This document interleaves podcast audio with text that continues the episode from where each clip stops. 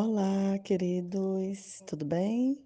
Preparados para a gente terminar o primeiro capítulo de Tiago? Sim, ainda estamos no capítulo 1 e hoje nós vamos pensar do versículo 19, nós vamos ler do versículo 19 ao versículo 27. Então, pega sua Bíblia porque hoje o Espírito Santo vai incomodar a gente em vários aspectos.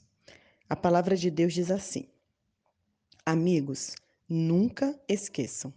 Aprendam a ouvir primeiro e a falar depois. E não deixem que a ira tome o controle. Quem se deixa dominar pela ira não faz a vontade de Deus. Então, livrem-se de todo comportamento imoral e de todo tipo de maldade. Sejam humildes e não inventem nada. Submetam-se ao script de Deus pois ele dirige o cenário. Ele faz com que a sua palavra tenha um final feliz e traz a salvação. Não se engane, fingindo-se de ouvintes, quando na verdade deixam a palavra entrar em um ouvido e sair pelo outro. Coerência é tudo.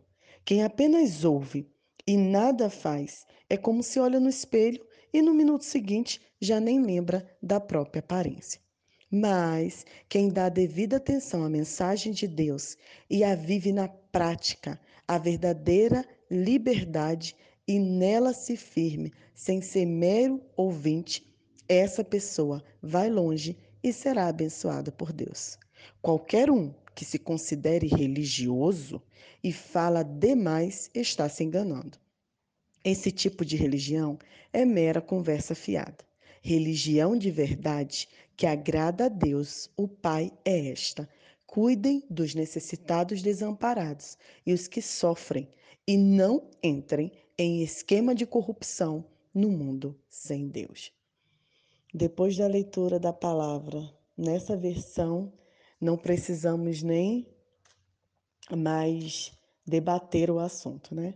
Porém, como estamos estudando, eu, didaticamente, separei seis lições que a gente aprende em ciclos. Pegou a caneta, pegou o papel, vamos anotar para a gente não ser meros ouvintes. O primeiro desafio que Tiago traz para a gente é ouvir primeiro e falar depois. Nossa, gente, como isso é difícil, principalmente dependendo do seu temperamento. Se você está em um relacionamento conjugal, então como é difícil. Normalmente a gente sempre quer estar certo ou certa e deixamos de ouvir o outro lado. Ou quando a gente para para ouvir, a gente já ouve tendo procurando algo para contra-atacar aquele argumento. Como tem sido difíceis nos dias de hoje ouvir primeiro e falar depois. Mas é uma, um exercício que a gente precisa fazer. Nós precisamos fazer, antes de tudo, por sermos cristãos. Alguém já dizia que o motivo de termos duas orelhas, dois ouvidos e uma boca é porque a gente precisa ouvir mais e falar menos. Número dois, não deixe que a ira tome o controle. Gente, irar é normal, se irar, ter raiva é normal. O que nós não podemos pecar. Como assim? Esses sentimentos vão existir. Eu tenho estudado bastante para aprender a dominar a minha raiva e para aprender a ensinar ao meu filho a dominar a raiva dele também. E é muito interessante que todos os especialistas que eu tenho estudado, ele fala que a raiva é um sentimento normal, comum e não tem nada de horrível, horrível nisso. Agora, o que é horrível é o que vamos fazer com essa ira, o que vamos fazer com essa raiva, o que ela produz em nós. Então, pense nisso. Antes de tudo, não se permita que a ira influencie o seu comportamento. Como nós sempre orientávamos casais, eu sempre dava o devido conselho. Se está com raiva, aconteceu uma situação, você está irado, não vá conversar agora. Respire, sente, se tranquilize, tome um banho e depois que você comer alguma coisa, você chame a pessoa que aconteceu aquela situação para dialogar.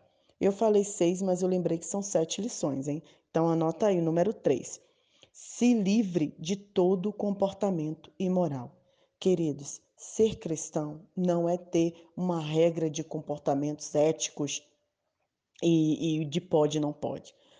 Mas pode ou não pode, mas com certeza, quando temos o Espírito Santo de Deus, ele produz em nós comportamentos maravilhosos e não imoral.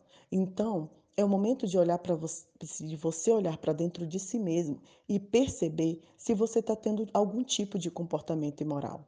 Interessante que normalmente a gente pensa que imoralidade só se refere a, alguma, a algo é, relacionado à sexualidade. Mas imoral é tudo que não agrada ao Senhor. Então, será que você tem sido uma pessoa avarenta? Será que você tem sido uma pessoa que fala demais? Será que você tem sido uma pessoa irada e que peca e que não sabe ter domínio próprio, não controla a sua raiva? Então, se livre desses comportamentos. Número 4. Seja humilde, se submeta-se a Deus, porque Ele é que dirige tudo. Como é difícil sermos humildes. E é engraçado que as pessoas pensam que humildade se refere a simplesmente questões econômicas, ou você não ser vaidoso, ou você vestir roupas simples. Humildade é muito mais do que isso. Humildade é você permitir que Deus dirija a sua vida. É você aceitar que Ele tem o controle, que você não é nada nem ninguém. Mesmo com o nosso tempo correndo, eu lembrei de um de uma situação que uma amiga compartilhou comigo, que tinha um médico é, especialista em, em, câncer de cabeça e, e, pescoço, muito arrogante na clínica que ela trabalhava. Ele era super arrogante. E por fim, o que, que aconteceu com aquele médico? Ele teve um câncer na cabeça e no pescoço. Ele passou por todo o tratamento ainda com muita arrogância e muito irado. Mas quando ele conseguiu ser curado, ele se transformou em outra pessoa. Nós estávamos comentando que esse médico percebeu a duras penas que ele não tinha o controle da própria vida dele. E aí ele passou a ser uma pessoa mais humilde. Número 5. Seja praticante da palavra e você conhecerá a verdadeira liberdade.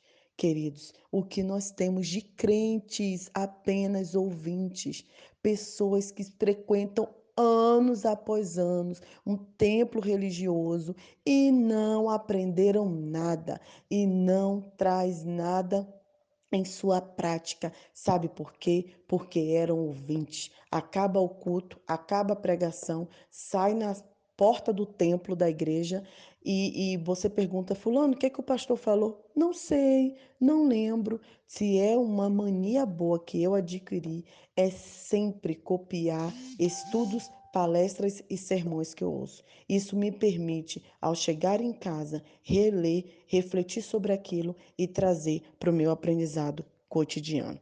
Faça isso e você verá que você vai ser uma pessoa que irá longe e será abençoado por Deus. Número 6.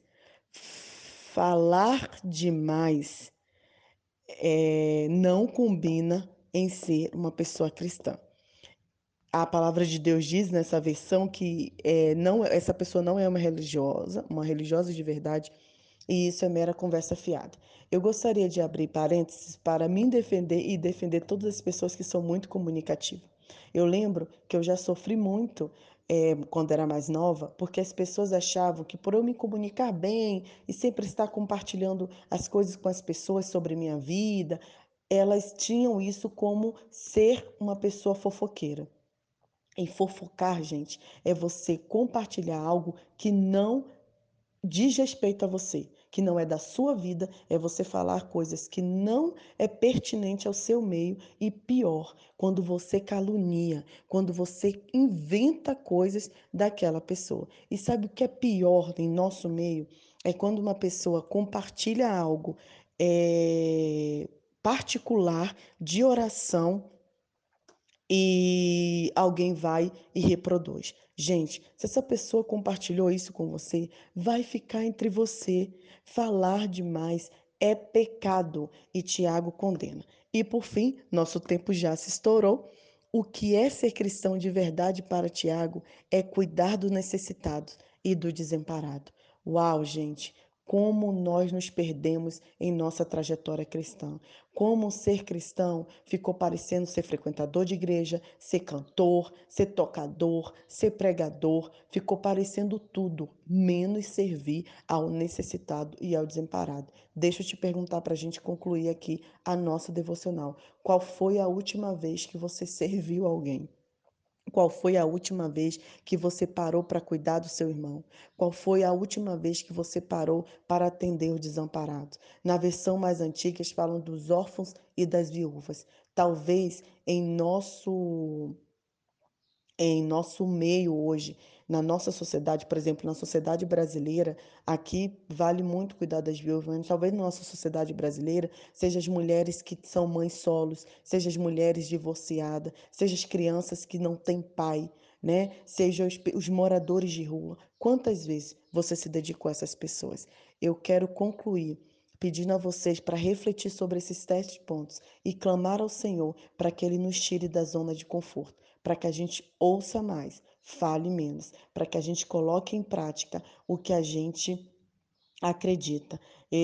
Para finalizar, ontem uma menina me perguntou, é, Nai, como é que você faz para falar de Jesus para as pessoas que não conhecem? Eu falei para ela, a gente precisa se preocupar em viver Jesus e o Espírito Santo dará conta de se manifestar através de nós, sem que precisemos abrir a boca. Um excelente dia. Nai Duarte, Moçambique.